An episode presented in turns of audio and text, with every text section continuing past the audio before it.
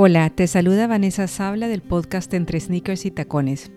Para este decimosegundo episodio he rescatado un webinar que el año pasado dio Gina Graham titulado Las fases psicológicas del COVID-19. Espero que te sirva, así como a mí me sirvió mucho en ese entonces, porque hay cosas que creo que todavía son de muchísima actualidad.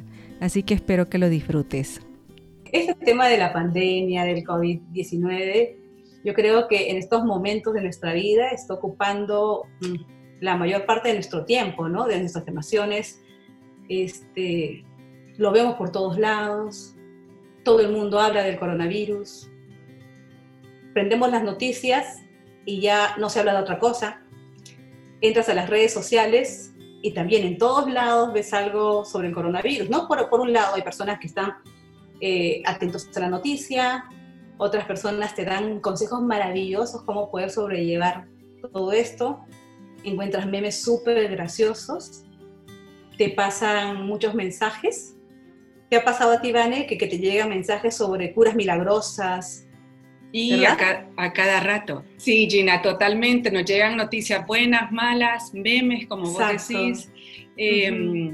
Cosas aterradoras también, ¿no? Sí. Estaba viendo hace poquito en las noticias, bueno, cosas que, que se quedan en la cabeza de cada uno, ¿no? Entonces, fíjate, tal es así que en tan corto tiempo de esta pandemia, especialistas han elaborado mini teorías, ¿no? Teorías basadas sobre otras, eh, sobre las etapas que estamos viviendo. De hecho, yo voy a empezar esta presentación y me he basado en un gráfico que se utiliza en psicología, que son las etapas del duelo. La autora se llama Elizabeth Cooper Rose. Entonces, este gráfico, cuando lo observé, dije, ah, mira qué simpático, porque tiene también algunos matices de la teoría del cambio. Entonces, mira, ¿cómo es esto? Va a caer, ¿no? Sí. El mouse tenía que hacer. Entonces, este es el gráfico eh, que me gustó más, que me llamó más, más la atención porque me parece mucho más fácil para poder explicarlo. Entonces, eh, fíjate, yo te decía que este gráfico está basado en el duelo, ¿no es cierto? Sí. Estamos ahorita viviendo una crisis y toda crisis es un duelo, ¿no es cierto? Entonces, en este caso específico, ¿qué cosa estamos perdiendo? Nuestra seguridad. Entonces, caracho, estamos, tenemos que renunciar a eso tan valioso, ¿sí? Entonces, este proceso de duelo de nuestra seguridad nos va a llevar también a atravesar una serie de fases, que son las que ustedes ven acá. Yo hago mi mano así como si me estuvieran viendo, ¿no? Entonces, este, y cada persona lo puede afrontar de diferente manera. Entonces, la forma como cada uno afronta estas etapas va a depender mucho de tus propias características de personalidad, de tu propia historia, de la capacidad de afronte que tengas y también del sistema de apoyo que tengas en tu, en tu grupo de amigos, en la familia. ¿sí? Todo eso va a contribuir a la manera como pases cada fase. Entonces, tenemos acá, voy a regresar, ¿no? Tenemos la primera fase que es la llamada, la negación, la rabia, el miedo, la aceptación, nuevos hábitos y la pandemia. Este, entonces, vamos a eh, pasar por cada uno. Entonces tenemos la llamada, ¿no es cierto? Entonces, fíjate, este fue el inicio de todo, ¿sí? Entonces, ¿tú te acuerdas cuando escuchábamos hace poquito, oye, hay un virus en China? Totalmente. ¿Te acuerdas? Totalmente. Y ¿No es cierto? Creo que fue hace como tres meses, cuatro meses, sí. Ahí por diciembre, más o menos, me recuerdo yo, ¿verdad? Pero sí, o sea, lo veíamos tan lejano, ¿verdad? Tal cual, tal cual. ¿No es cierto? Entonces, este, escuchábamos que era un virus, es más, ni siquiera nos preocupábamos por el nombre, solamente escuchábamos por ahí un virus, los murciélagos en China y ya está, ¿cierto? Y luego escuchamos que también se había extendido a otros lugares y claro, la señal de alarma fue cuando nos dimos cuenta que ya había cruzado fronteras, estaba en Italia y todo se empezó a, a expandir, ¿no es cierto? Pero aún así lo veíamos un poco lejano, ¿no es cierto? Totalmente. Aún así lo veíamos lejano, porque, claro, o sea, está en Europa, acá no, no va a llegar, ¿no es cierto? Este, pero fíjate, entonces, cuando a veces tenemos estas especies de llamadas, ¿sí? Que es esta etapa, puede ser algunas voluntarias, ¿no es cierto? Entonces tú tienes las ganas de repente de hacer un cambio, o son involuntarias que te obligan a hacer cambios. En este caso es involuntario. Nadie pidió este virus, ¿sí? Entonces, muy bien, vamos a pasar a la otra etapa, que muchos de nosotros de repente le hemos vivido, o tal vez todavía seguimos viviendo, ¿no? Porque este, digamos que no hay un tiempo para cada etapa, ¿no? Uno se puede quedar más estancado en algún, en, algún punto, ¿no es cierto? Entonces, lo que estábamos hablando, ¿no? Decíamos, esto no va a ocurrir acá, está muy lejano, este, aquí hace calor. Yo escuchaba, yo hablaba con una amiga en Costa Rica, yo tenía un viaje programado y me decía, no, Gina, este, acá no ha llegado, este, de verdad es bien difícil que llegue por, por, el clima, ¿no? Porque se escuchaba de que solamente en climas fríos, ¿no? Y no aceptamos la realidad, ¿sí? Entonces, esto de la negación, si tú te pones a pensar, es positivo para nuestro sistema. ¿Por qué? Porque, ¿Por qué? Porque cuando tú niegas algo al principio, hace que el golpe no sea tan duro. Este golpe emocional no sea tan duro. ¿sí? Entonces, este, esta negación de lo que está pasando hace que de alguna manera esto sea mucho más suave, ¿sí? Claro, aunque puede ser un poquito o bastante poco realista, ¿no es cierto? Tiene una gran utilidad en nuestro organismo, pues, ¿no? Eh, porque creo que nuestro cuerpo no podría soportar a, un, a lo que estamos viviendo en este momento hace algunos meses. Ya. Hubiera sido muy fuerte para, para nuestra salud mental, ¿no? Mira, aquí están preguntando que eso es entonces como decir que el cuerpo es como un mecanismo de defensa para ir cayendo en esto poco a poco. Exacto. Imagínate lo maravillosa que es nuestra mente, lo maravilloso que es nuestro cuerpo, que nos protege. ¿sí? Tenemos todo un periodo, unas fases antes de, de asimilar todo de golpe, ¿no? Y esto no solamente pasa en la pandemia, pasa en diferentes tipos de duelo. ¿sí? Niegas, la realidad, ¿no? Pero esta negación no puede ser sostenida en el tiempo, ¿sí? Porque no puedes vivir en eso, ¿no? Porque si se sostiene en el tiempo ya tienes un problema, ¿no? Y de hecho, ¿no? Hay personas que necesitan tener este, ayuda luego, ¿no? Y claro, no podemos negar, sobre todo en estas circunstancias donde todos los días, como vimos al principio, estamos siendo bombardeados por todas las noticias, ¿no es cierto? Sí. muy bien. Esto es una etapa más o menos corta. Creo que todos hemos pasado rápidamente eso de la negación. ¿A, ti cuánto tiempo te duró negar la realidad? La realidad? Como tres semanas, Gina.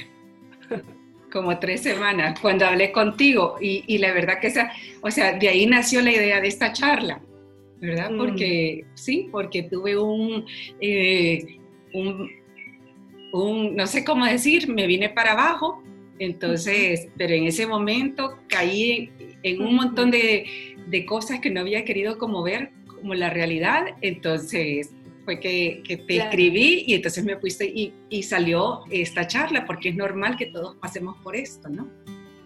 Así es. Inclusive yo creo que cuando tuvimos una semana de confinamiento, te decías, ah, bueno, esto va a pasar, pero como de ahí te pasaron a dos, te pasaron a tres, a cuatro, un mes, dos meses, y dijiste, bueno, o sea, ya no podemos seguir negando la realidad, ¿sí? Así nos, nos duele la píldora. Entonces, tenemos esta, esta, esta tercera etapa que es la rabia, la ira, ¿no es cierto? Entonces, fíjate que creo que esto me ha pasado hace poquito, ¿no? Nos sentimos molestos con el sistema, ¿no es cierto? Y nos preguntamos, ¿pero por qué no hemos tomado medidas antes? ¿Por qué no cerraron las fronteras? ¿Por qué este, los gobiernos no invierten en los sistemas de salud? ¿Verdad? ¿Qué ha pasado? ¿Les ha pasado a las personas que están ahí en, el chat? ¿Sí? vamos a ver qué nos van contestando, yo creería que sí. Sí, sí, sí. Bueno, nos enojamos con todos, con todo, ¿no es cierto? Entonces echamos la culpa a los chinos, ¿no es cierto? A todo el mundo. O sea, que tenemos que encontrar culpables, estamos molestos, enojadísimos, ¿sí? Pero además, en esta etapa, además de la ira, podemos experimentar eh, otros sentimientos, como por ejemplo resentimiento, frustración, mal humor. Y, claro, este, yo, yo recuerdo que tenía tres pasajes comprados a tres lugares diferentes, que ya se supone que en esta etapa debió ya regresar de los tres viajes, y yo decía, claro, ¿y quién me va a devolver mis pasajes? Hoy con todo el mundo me molestaba porque, ¿no? Este, ¿Cómo es posible? ¿Y ahora qué es lo que voy a hacer? ¿no? Entonces, bueno, este, y nos molestamos creo más cuando prendes nuevamente la televisión, creo que acá los medios de comunicación juegan un papel muy importante, y lo que ves son cosas horribles. Ves que las cifras de muertos, de enfermos, aumentan y nuestra capacidad de afronte es muy, muy poca, ¿no? Entonces te llena más de incertidumbre, creo yo, porque este, dices, ok, ¿cómo vamos a volver a salir si ahorita todavía estamos mal, ¿no? Entonces nos sentimos frustrados porque esto es algo que no puedes controlar. ¿Cómo así vas a controlar esta situación? O sea, te están despojando del control de tu propia salud. ¿sí? Entonces muchas veces esta rabia es porque también sentimos que no hay solución a las cosas. Y claro, mucho más esas personas que tienen seres queridos que han sido contagiados. Yo tengo una amiga que este, un familiar se contagió y claro, este, uno entra en esta suerte de búsqueda de culpables, ¿no? O, inclusive porque a mí, ¿no? Y algunas personas en esta etapa de, de, rabia, de ira, también pueden proyectar esa rabia hacia sí mismos eh, o incluso hacia sus seres queridos. Entonces, claro, estamos 24/7 con la familia y de repente nos damos cuenta que ya no podemos con los hijos. Podríamos en otro momento, en este momento, ¿sabes qué? Yo no lo soporto, ¿qué voy a hacer con el marido, con los hijos, con todo el mundo? Porque este, eh, no es la rabia hacia ellos, es la, la rabia que yo tengo a manera interna y lo proyecto hacia, hacia justamente estas personas que más amo, ¿no? Claro. Pero fíjate, tengamos razón o no tengamos razón de estar enojados, lo que nos toca a nosotros es superar también esta fase, esta emoción. No nos podemos quedar estancados en, esta etapa, o sea, la, rabia, la ira sí no nos ayuda a poder defendernos, pero eh, contra este enemigo invisible no nos va a ayudar mucho estar así, ¿cierto? Entonces, más bien esto nos tiene que llevar a, un aprendizaje, ¿no? Entonces, hay ¿Qué cosas tú te dijiste, o, los que están ahí escuchándonos, qué cosas nos dijimos a nosotros mismos cuando pasamos por esta etapa? ¿Te yo, algo en especial? Sí, yo trataba de no, de no pensar mucho en la rabia, porque, mm. porque sacaba lo peor de mí. Sacaba lo peor de mí, es decir, los peores sentimientos hacia algunas personas. Y que aquí hay mucha gente que está contestando que sí, que, o sea, que culpaba al gobierno, que se ha sentido súper molesta, eh, que más que enojarse le entró mucha preocupación y frustración, mal humor, ¿verdad? Exacto. Sí. Sí. Y claro, podemos pasar a otra etapa, pero también la rabia puede seguir ahí, ¿ah? no, es que pasemos del todo hacia la siguiente, ¿no? Y bueno, y la siguiente justamente, antes de la siguiente, les quería comentar voy a ir introduciendo algunas herramientas de disciplina positiva, que claro, dirán, ¿qué hace la disciplina positiva metida acá? ¿no? Yo creo que la tengo metida en, mi organismo, entonces yo la veo tan útil para tantas cosas. Y, cuando este, hacía estas diapositivas pensaba, oye, qué interesante, esta cajita de herramientas es súper útil para tantas cosas, ¿no? Como para esto, ¿no? Entonces, pensemos que vivimos en una familia, ¿no? Y estamos eh, tenemos a una persona que está pasando por esa etapa.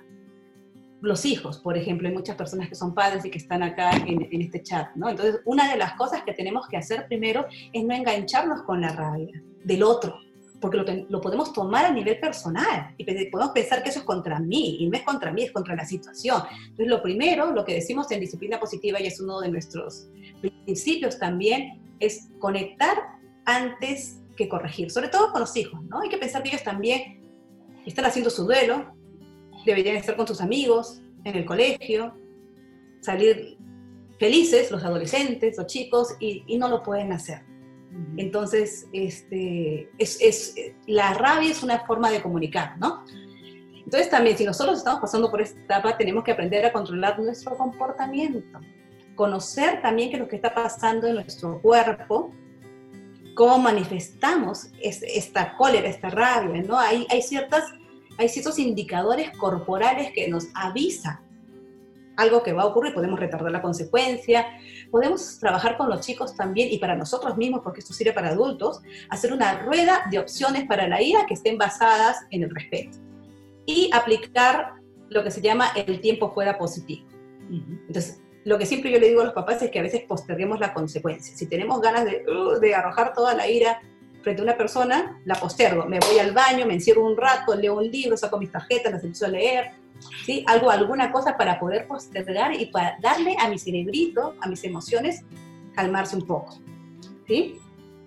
Bien, entonces pasamos a la siguiente. Quiero ver la hora, porque el tiempo pasa volando. Entonces, la siguiente etapa es el miedo. Yo aquí hago una autorrevelación, creo que todavía estoy fluyendo entre esta etapa y la siguiente, ¿no? Este, sí, sí, sí, porque se siente bastante miedo, ¿no? Entonces, aquí surge esta pregunta, ¿qué nos va a pasar? O sea, todavía seguimos en confinamiento. Ustedes también en El Salvador siguen en confinamiento. Estamos totalmente encerrados, sí. Y cada vez, eh, cada vez es, más fuerte el confinamiento, por decírtelo de alguna forma. Así es, así es. Entonces, esta emoción es mucho más profunda que la rabia. Digamos, vale. Este, a veces nos enojamos, nos frustramos y si tú preguntas qué sientes debajo de la rabia y comienzas a explorar, descarbar y escarbar, lo que siempre está al final es miedo. Sí. Inclusive en la crianza, o sea, ponte a pensar en muchas cosas cuando nos comportamos, eh, no sé, frente a los hijos, ante una situación o ante la pareja, abajo lo que está movilizando todas las demás emociones es el miedo. Y el miedo es una emoción profunda, abajo, antigua, y es parte del equipamiento que tenemos todos los seres humanos para la supervivencia. O sea, el, miedo está con nosotros desde hace mucho tiempo. El, el, miedo nos ayuda a, poder sobrevivir, es eh, pro supervivencia, pero a veces está contra la supervivencia también, ¿no? Entonces, este, si te pones a pensar el miedo de, que, sentimos ahora, porque creo que casi todos sentimos miedo en este momento, sino que no lo hemos llevado acá a, a la conciencia, nos está ayudando a ser prudentes, ¿sí? Entonces, a poder este, no ver a los familiares que tenemos lejos. Nos está ayudando a ir a la tienda con guantes, con mascarillas, este, a poder eh, respetar esta cuarentena, a poder tomar las medidas de aseo en nuestra casa. O sea, este miedo nos está ayudando un montón, entonces tampoco hay que tenerle miedo al miedo. No tenemos que, abrazar eh, a nuestras emociones también, ¿no? Pero si nos quedamos también metidos en este miedo, también nos puede llevar a otro tipo de respuestas que nos hacen daño, nos hacen daño en todas las esferas, ¿sí? Entonces, em, por ejemplo, recordemos estos primeros días de confinamiento. ¿Qué pasó a nivel mundial? Por el miedo. ¿A qué nos llevó? Así, una histeria colectiva. Al encierro. Mm. Mm. A las compras. Ah, es cierto, de papel higiénico. Papel higiénico se acabó. Hasta, y quiero, que podría hacer una tesis sobre eso, ¿cierto? Y ahora ya no el papel higiénico, ahora es la harina. No, no, no sé si pasa ahí en El Salvador, pero acá ya no hay harina, todos nos volvimos panaderos, ¿no? Entonces nos llevó a estas compras compulsivas. ¿no? Y todavía nos dan el tiempo para salir y salimos, sale un montón de gente porque tenemos miedo de que, de que algo nos pase, ¿no? O sea, todavía tenemos control sobre nuestras compras, entonces salimos así como, como manadas, ¿no? Eh, pero también este miedo hace que tengamos muchas veces insomnios, ¿sí?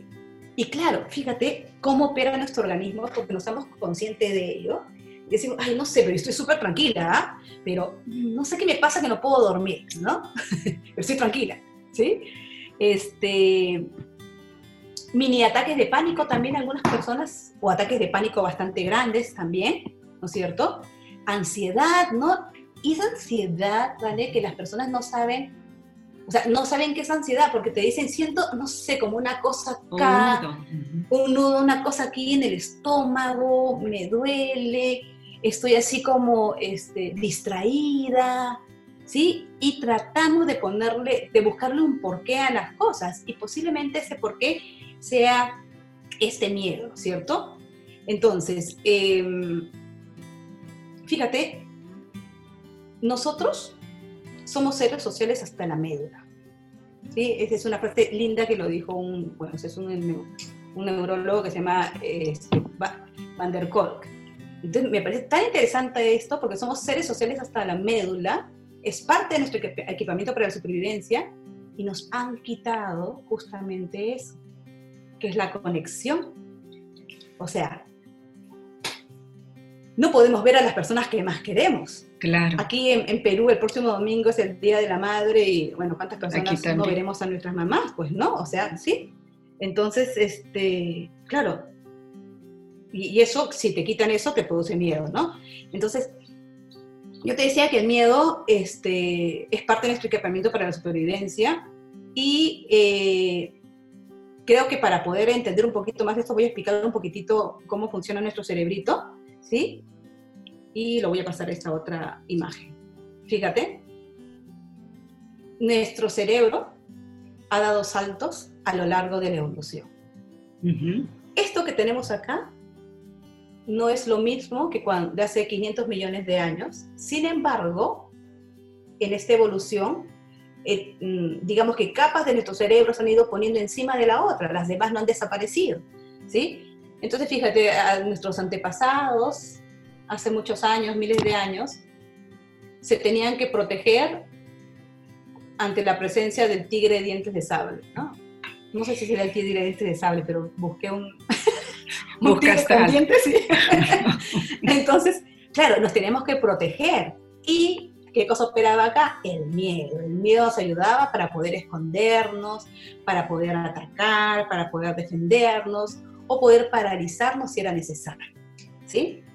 Ok, todo nuestro organismo empezaba a reaccionar, empezaba a operar. Hoy en día es esto.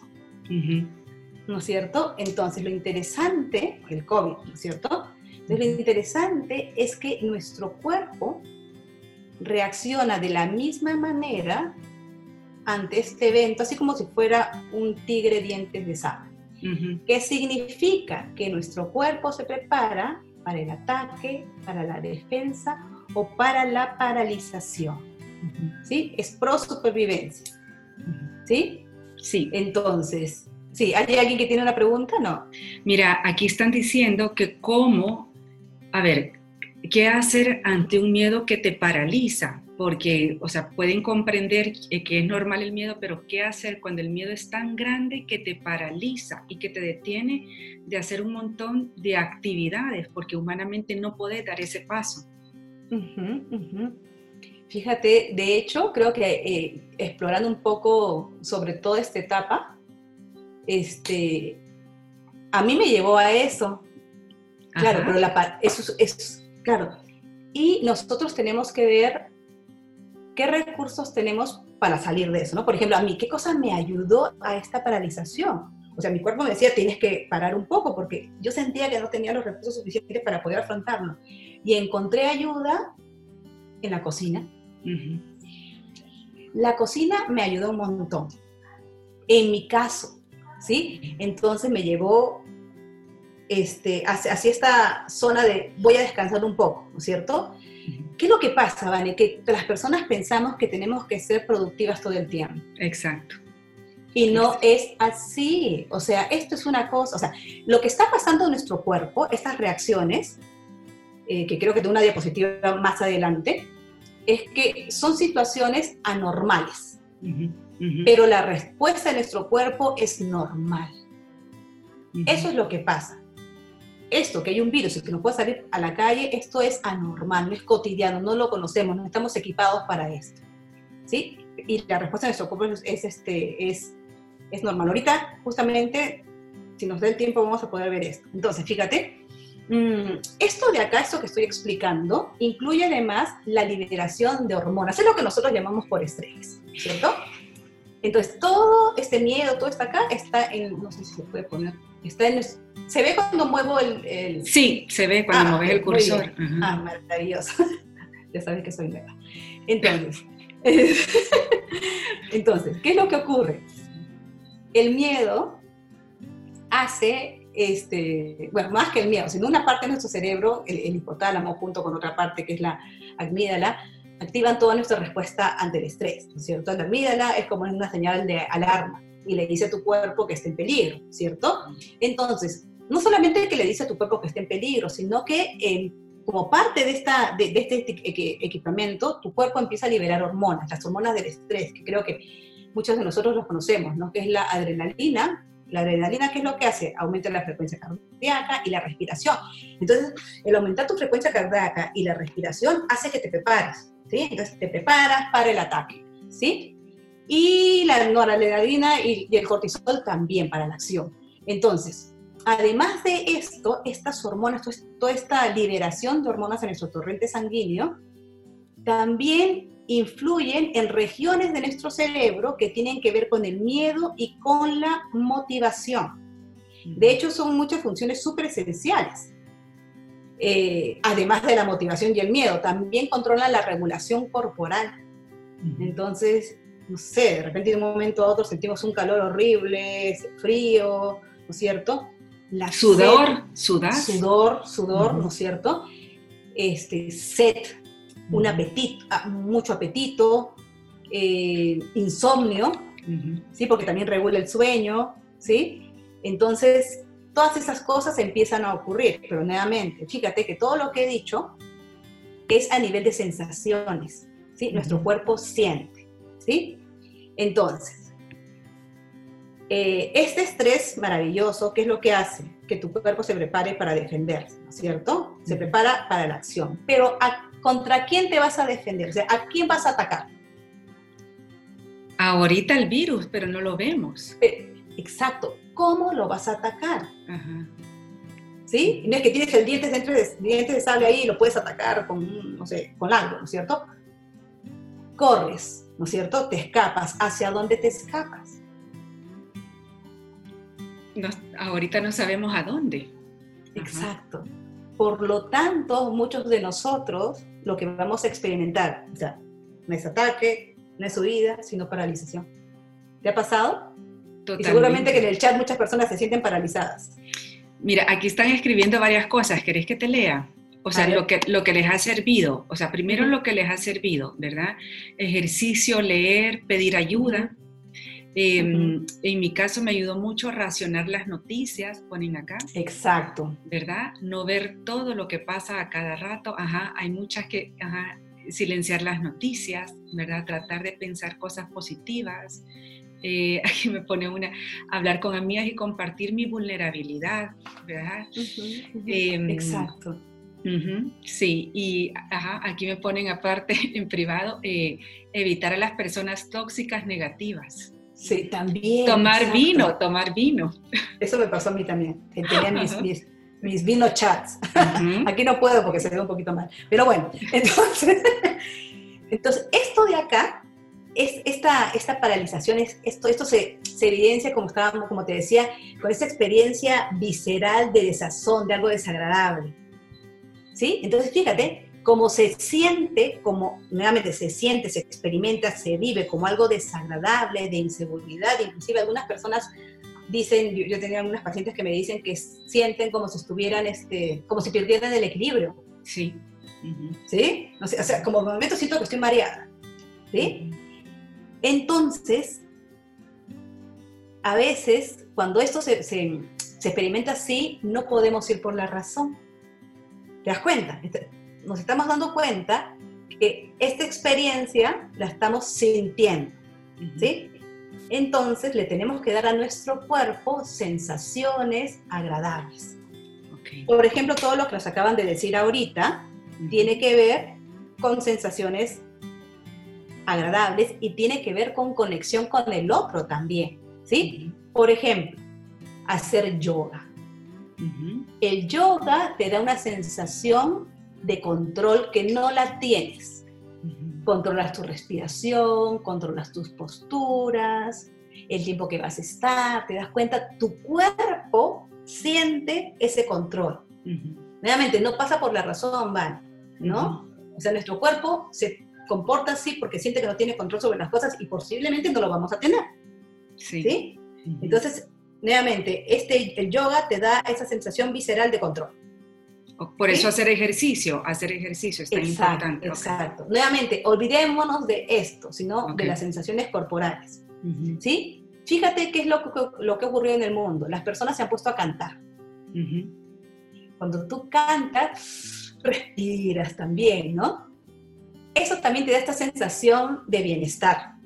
¿Sí? Además que te conectas con otras personas. Inclusive, fíjate cómo, estas cosas que tienen que ver con la conexión ayudan, que en muchos países a las 8 de la noche o no sé a qué hora en otros, salen y comienzan a aplaudir. Sí. Yo, hace poco, bueno, este, veo a los policías que pasan por mi calle y tocan sus, este, sus bocinas para que los aplaudan. Y yo digo, Dios mío, ellos necesitan esto. O sea, están en la zona de fuego y necesitan un poquito de conexión también, ¿no? Las llamadas telefónicas, el mirar a las personas a través del chat. Es más, deberíamos estar así para poder vernos un poquito más y estar mucho más conectados, ¿no es cierto? ¿Sí? Gina, mira, aquí tienen una pregunta. Una mamá dice, mi hijo de 11 años está a mi lado escuchando tu charla. Pregunta, ¿qué, oh. ¿qué, hay que hacer porque siente ira? Porque internet está mal y no puede jugar play. O sea, lo que no me... Internet está mal, no sé a qué se refiere, pero no puede jugar play. Claro, ya me imagino lo que me pasa a mí también. De hecho, pedí a Diosito ahí que no se me desconectara el, internet hoy.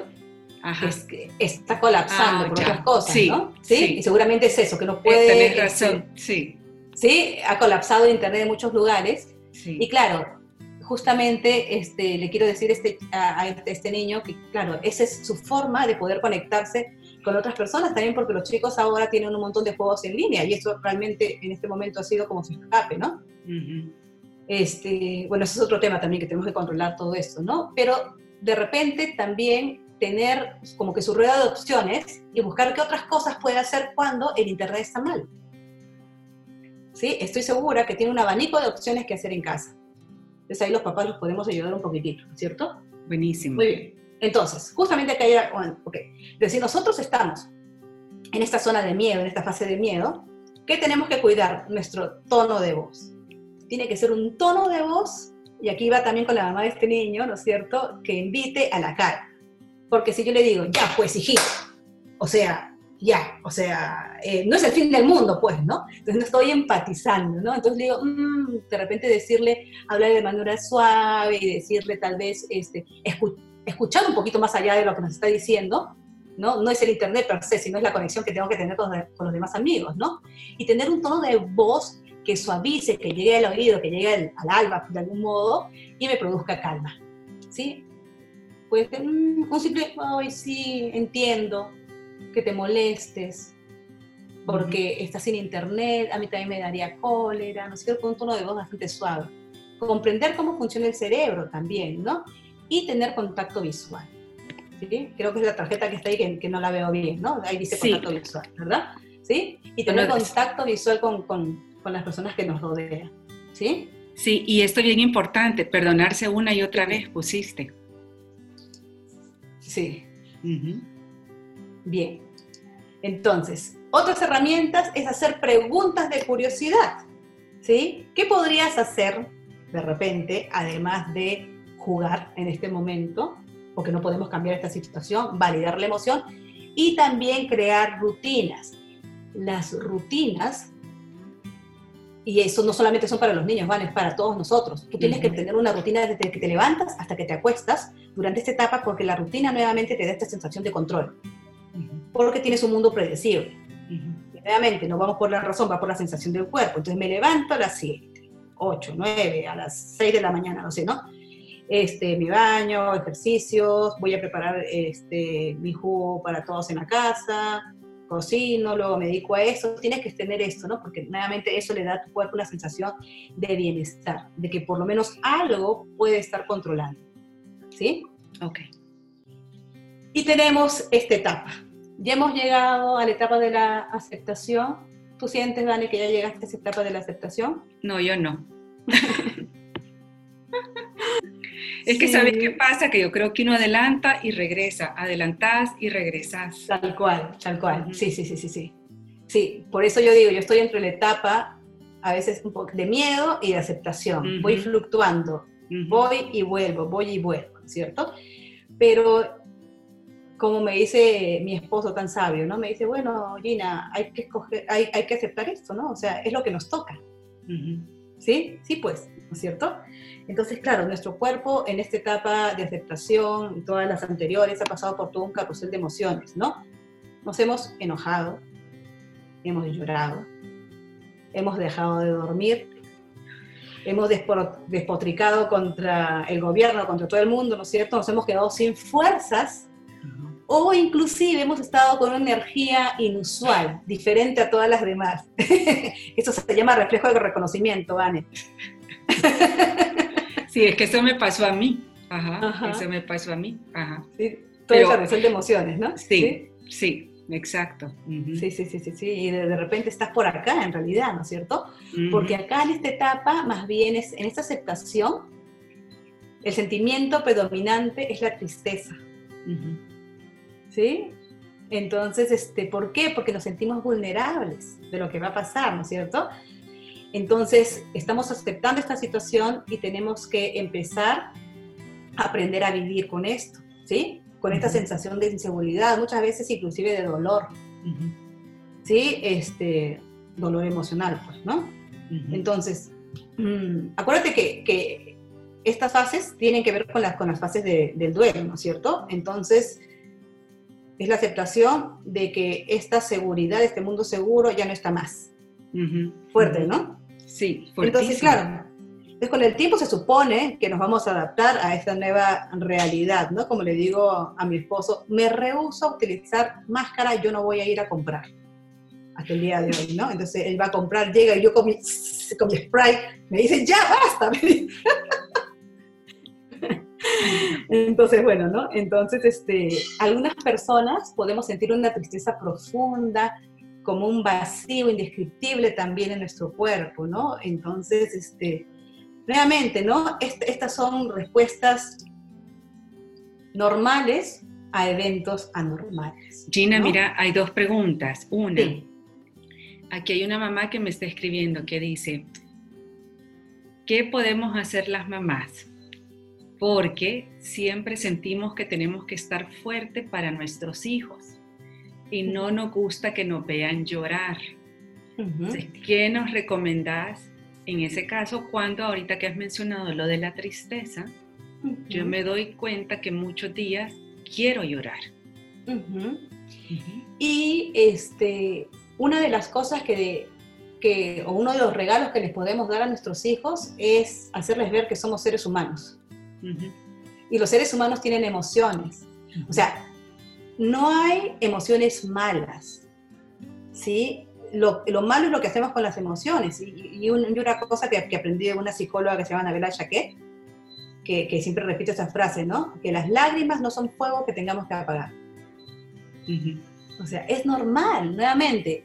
El, ¿El llanto es normal en esta etapa? Sí, pero por supuesto, o sea, todos en algún momento hemos sentido eso. Algunas no, no, no lloran y decimos, siento una cosa acá, y antes de llorar lo llevo al plano cognitivo, ¿no es cierto? Entonces digo, ah, no, esto ya va a pasar y no sé qué, me empiezo a dar un, un montón de autocharlas, ¿no? Entonces, acá los padres lo que tenemos que hacer es este, bajar también nuestro nivel de expectativas con nosotros mismos, ¿no? Porque nos agobiamos, porque al final tenemos ansiedad del dolor, ¿no? O sea, como no quiero llorar, me produce ansiedad. Entonces, como estoy como que, este, no sé, apagando una emoción, lo que va a venir encima, van a venir otras. Entonces va a venir rabia, molestia, fastidio, tenido gritando tal vez, ¿no? Y lo que tengo abajo es el miedo, el miedo que me vean vulnerable. Pero, este, es una maravillosa oportunidad para enseñarle a nuestros hijos también sobre las emociones. Mira, y, estoy triste, y aquí preguntan, ok, eso lo entiendo, pero ¿qué tanto, a ver, qué tanto es tanto? O sea, o sea, ¿qué tan mal me pueden ver mis hijos? Es lo que están preguntando. ¿Qué tan mala la pueden ver los hijos? Me imagino que como que, em, que cómo podés moderar las reacciones cuando son extremas, me explico. Yo creo que a esto se refieren. Claro, ah, ya, ya, entiendo. Entonces, en, en ese caso, de repente, siempre tenemos una persona de apoyo y tal vez ahí nos ayuda un montón hablar con alguien y contarle sobre esto. ¿Sí? A veces también cuando, cuando abrazamos esta emoción y podemos contarle a la otra persona lo que estamos lo que estamos sintiendo, sí que nos juzguen solamente para que nos escuchen, eso también ayuda a bajar un poquito la intensidad, entonces en otro momento mis hijitos me pueden ver llorar, pero ya estoy como que más, más tranquila. Y claro, él dijo, mamá, ¿estás llorando? Sí, mi amor, estoy triste. ¿Sí? Entonces a veces tenemos también esta loca idea de que tenemos que ser fuertes.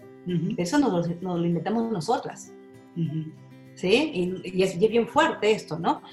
Entonces, en esta etapa es importante también encontrar en nosotros mismos y en el ambiente también recursos reguladores. Entonces, cuando, por ejemplo, tenemos este llanto desmedido, esta rabia desmedida, no estamos en equilibrio, ¿no es cierto?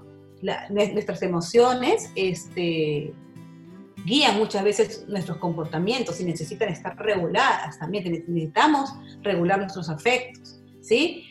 Entonces, este, nuevamente, dar a tu cuerpo estas sensaciones de bienestar es lo mejor que puedes, que lo mejor, la mejor terapia puede ser eso, ¿no? Entonces, este, no sé, nuevamente, yoga, tai chi, artes marciales, cantar, meditar, etc., etc., ¿cierto? Por ejemplo, este, aquí he hecho este, este, este cuadrito, está basado en, un libro de Deb Dana con Stephen Porges. Entonces, mm, ¿qué, si por ejemplo, si queremos sentirnos un poquito más seguros, queremos eh, conectarnos mejor con las demás personas, entonces hay que identificar qué cosas puedo hacer por mi cuenta y qué cosas puedo hacer con los demás. Y aquí yo he puesto ejemplos míos, ¿no es cierto? Por ejemplo, ¿qué me ayuda a quedarme en, etapa, en, en esta área de donde yo me puedo mantener conectada con los demás, donde me siento segura de mí misma?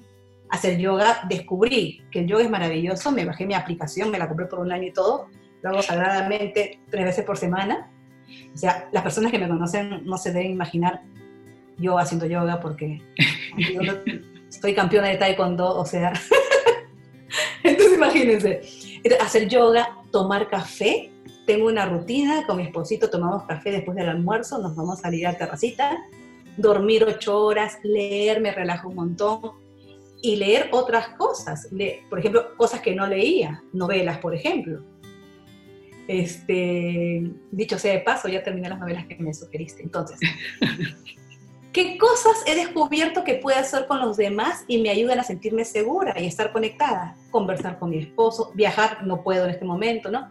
Hacer proyectos con colegas y cuidar mis plantas me relaja de, de maravilla.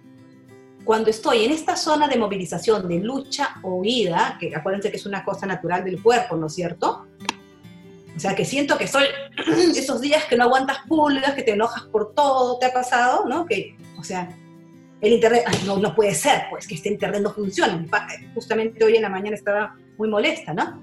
Entonces me relaja a mí limpiar, escuchar música, una ducha prolongada, organizar mis tareas y delegar. ¿Qué me ayuda cuando, cuando, o sea, cuando estoy así y hacer con el otro? Hablar con una amiga, salir a caminar, ¿no es cierto? que se voy de aquí para allá, de aquí para allá, una caminadora que tengo por acá, ¿no? Llamar a, mi hermana también y, oye, Geraldine, y le digo todo lo que quisiera decirle a otra persona, ¿cierto? Cuando estoy media paralizada y siento que ya no doy más y entrar en, una especie de colapso, a mí me ayuda dormir, tomar una manzanilla u otra infusión o llorar también, ¿sí? Con los demás pedir un abrazo, ir a un lugar donde hay gente, en este momento no puedo, ¿no es cierto? Estar con mi esposo sin hablar y cuidar con mis plantas. Entonces, fíjate qué interesante, le pueden tomar una foto a esta, esta pantalla, porque hay muchas cosas que podemos hacer por nosotros mismos, que no cuestan. Y cosas que podemos hacer con los demás, que nos pueden hacer sentir seguros y salir de esta movilización, en esta fase de lucha o huida, o sacarnos de la paralización. ¿sí? Y son, son cosas súper simples. Y si te das cuenta y se dan cuenta los demás, todo tiene que ver con lo que va a sentir tu cuerpo. ¿Sí? Entonces, con, con esas sensaciones de bienestar. Gina, tengo dos preguntas acá. Ajá, a ver. Va, una dice, eh, ¿qué podemos hacer en los días en los que no podemos enfocarnos en nuestro trabajo? Concentrarnos y sin embargo necesitamos hacer. Un tiempo fuera. Un tiempo fuera nos ayuda un montón. Tomar distancia un poquitito, descansar unos 10 minutitos y volver a eso, ¿no? Tomar agua ayuda un montón. Tomar agua este, relaja bastante el cerebro reptiliano, ¿no? Relaja bastante esta parte del cerebro emocional. Y otra pregunta dice, me ha pasado que no quiero ver la realidad. Y hmm. evito, por ejemplo, hablar de temas económicos, pensar qué vamos a hacer. O sea, qué es lo que vamos a hacer para lograr sacar adelante el negocio cuando esto pase. Súper bien, súper bien, porque estás empleando tu energía a cosas bastante productivas. Entonces de repente has pasado por las otras etapas, estás en negación y, este, y ya estás tomando cartas sobre, las, sobre el asunto. Has dicho, ok, esto es lo que nos toca, entonces manos a la obra, hay que, hay que salir adelante, pues, ¿no? Eso está bien. ¿Saben qué? Nuestro cuerpo es maravilloso. Entonces a veces este, nos cuestionamos mucho las cosas. Y la sabiduría la tenemos internamente, o sea, lo que te haga sentir bien. O sea, como digo, llorar te hace bien, llora. Dormir te hace bien, duerme, ¿no es cierto? Pero la cosa es que no sea tan prolongado esto, ¿no? Sino que pases ese momento y fluyas. Mira, y si te estancas, pide ayuda. Esto conecta con esta otra pregunta que acaban de hacer acá. ¿Y cómo entonces activar la voluntad? porque hay días en que siento mi voluntad totalmente anulada. Realmente, si es un día, no pasa nada, es normal, dale a tu cuerpo el descanso que tiene, ya colapsaste. Pero si sientes que eso se prolonga a través del tiempo y no es un día, es una semana o es una tristeza, pero si sigue y sigue, sería bueno consultar con un especialista también. Ok. ¿Sí? Ok.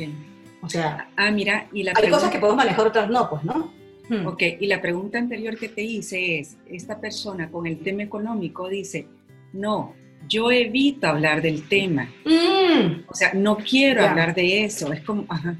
Entonces, ¿qué, puede hacer? Buscar de repente, este, a ver, si ya identificó que evita, es porque está sintiendo algo. De repente lo que puede trabajar es identificar qué es lo que siente su cuerpo cuando, cuando habla de eso. ¿no? Entonces, y, y, puede estar con una persona segura, una persona que le represente seguridad y puede hablar del tema, intentar hablar del tema, pero con una persona que sepa que, que la va a sostener. ¿Sí? Entonces, ¿qué es lo que pasa? Tu cuerpo va a hablar de temas que son eh, desagradables, pero va a tener una sensación agradable al estar con una persona que le produzca calma, que justamente tiene que ver con este grafiquito, ¿no? Entonces, fíjate, nosotros tenemos un wifi emocional, ¿sí? Si nosotros tenemos niños en casa, ah, o sea, mi, cabeza siempre se va, siempre termino hablando de niños, ¿ya? Porque soy psicóloga de niños, eh, de, adultos también, pero me, me dedico más a los niños. Entonces, nuestros niños o, otras personas más vulnerables necesitan una persona que esté en calma.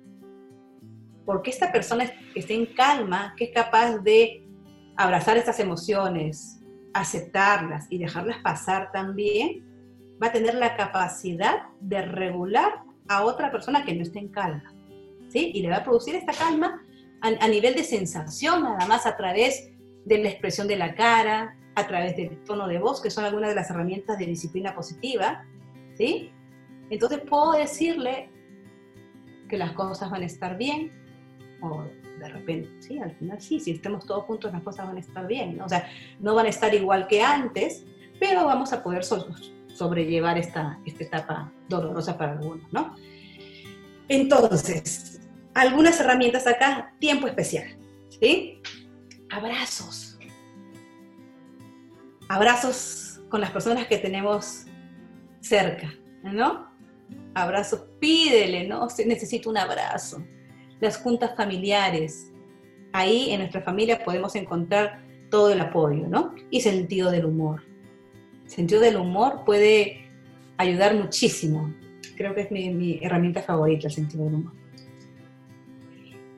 Entonces, pasamos a, esta quinta etapa, que son los nuevos hábitos. ¿sí? Entonces, eh, ya hemos aceptado la realidad, tenemos que adquirir nuevos hábitos, adquirimos también confianza en nosotros mismos para poder afrontar esos nuevos hábitos, ¿no?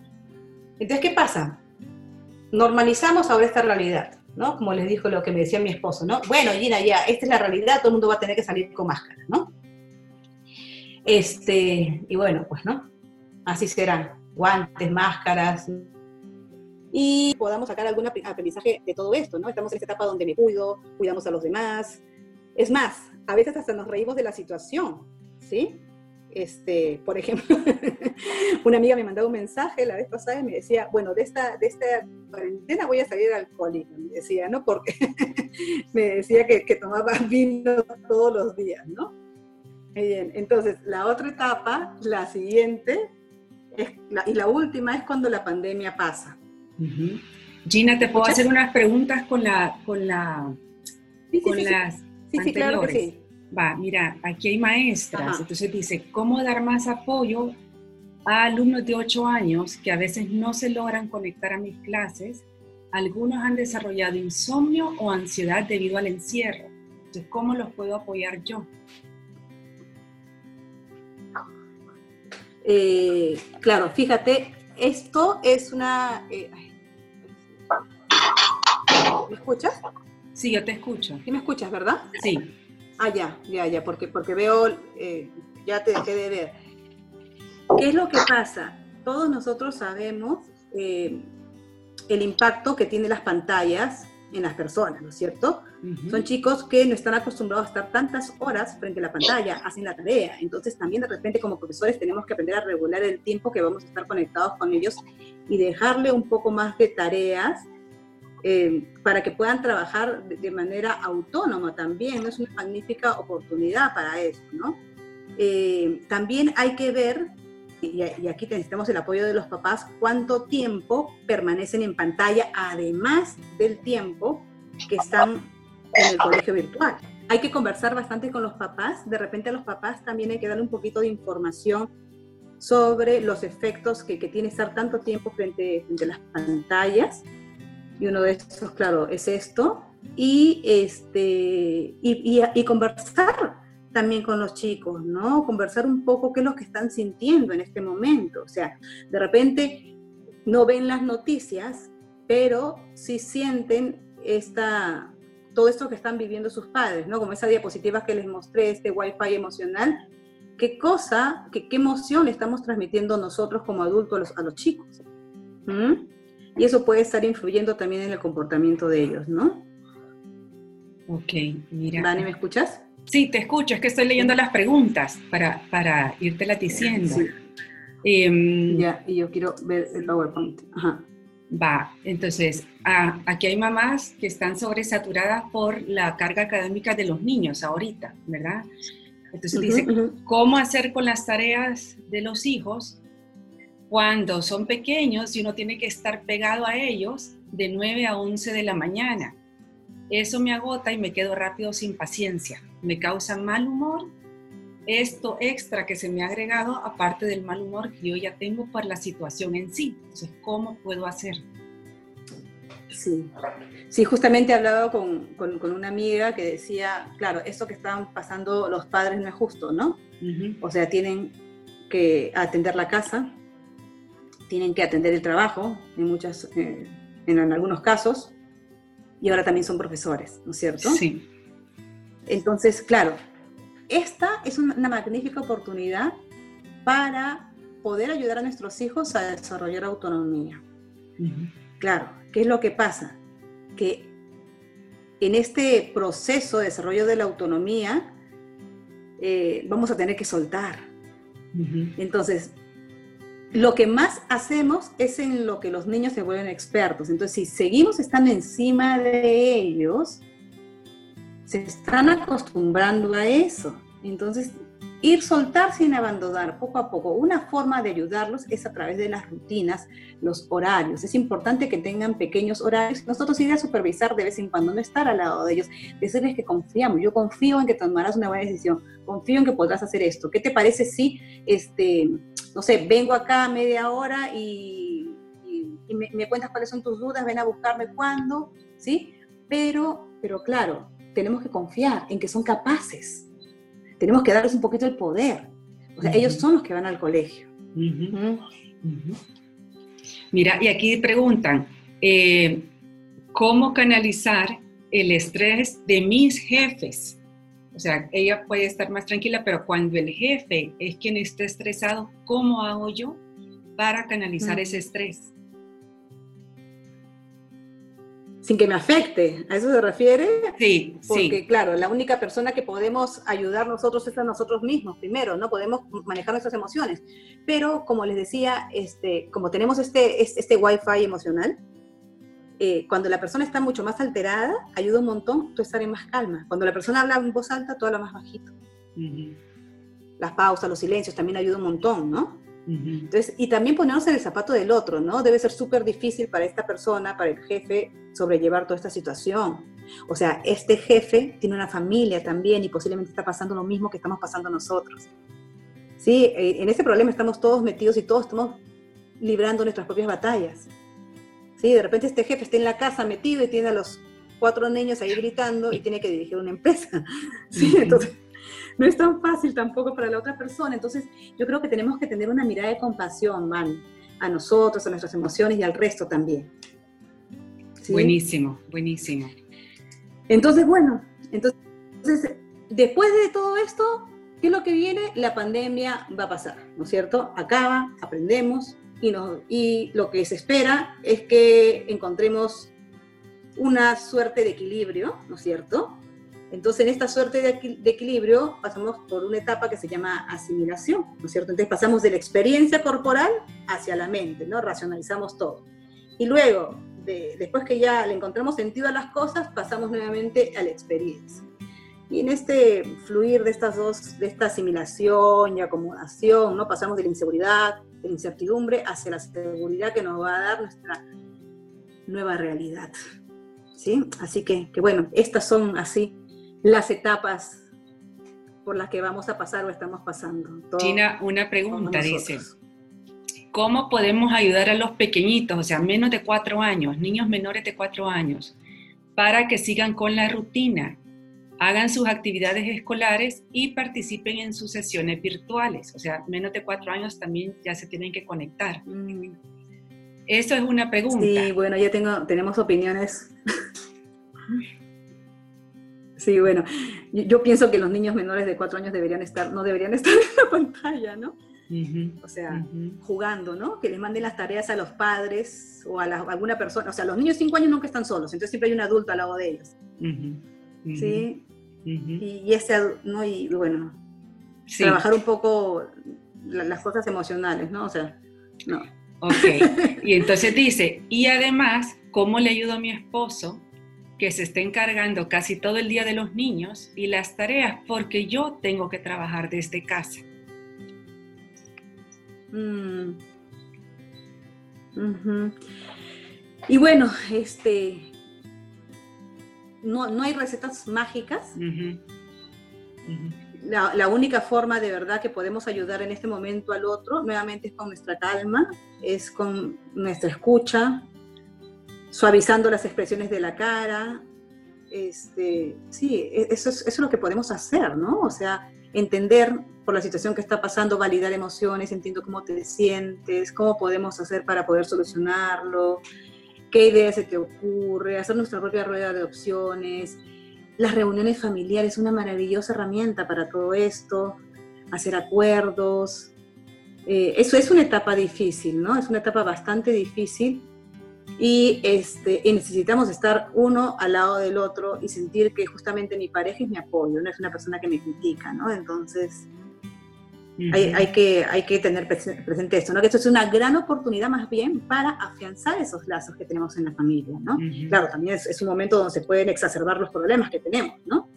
Y nos llevará también a una revisión, ¿no? Qué cosas tenemos que seguir trabajando o, mejorar también como pareja, ¿no? Ok, buenísimo, buenísimo. Bueno, mi querida Vani. Bueno, Gina, yo te agradezco. culminado, creo que nos quedó corto el tiempo, ¿no? Nos quedó algo corto el tiempo, Una pero... hora, nueve minutos. sí, sí, pero bueno, yo de verdad te agradezco muchísimo por haber tenido esta generosidad. Em, las personas aquí te están agradeciendo también por tu tiempo, ¿verdad? Muchísimas gracias. Gracias, Vane, por la invitación. Gracias por generar estos espacios de, ayuda. No, a ti, Y de conexión con las personas. Gracias por acompañarme el día de hoy. Nos escuchamos de nuevo el próximo martes y para mientras me puedes seguir en mis redes sociales, en Instagram o Facebook como entre sneakers y tacones. Muchas gracias y hasta pronto.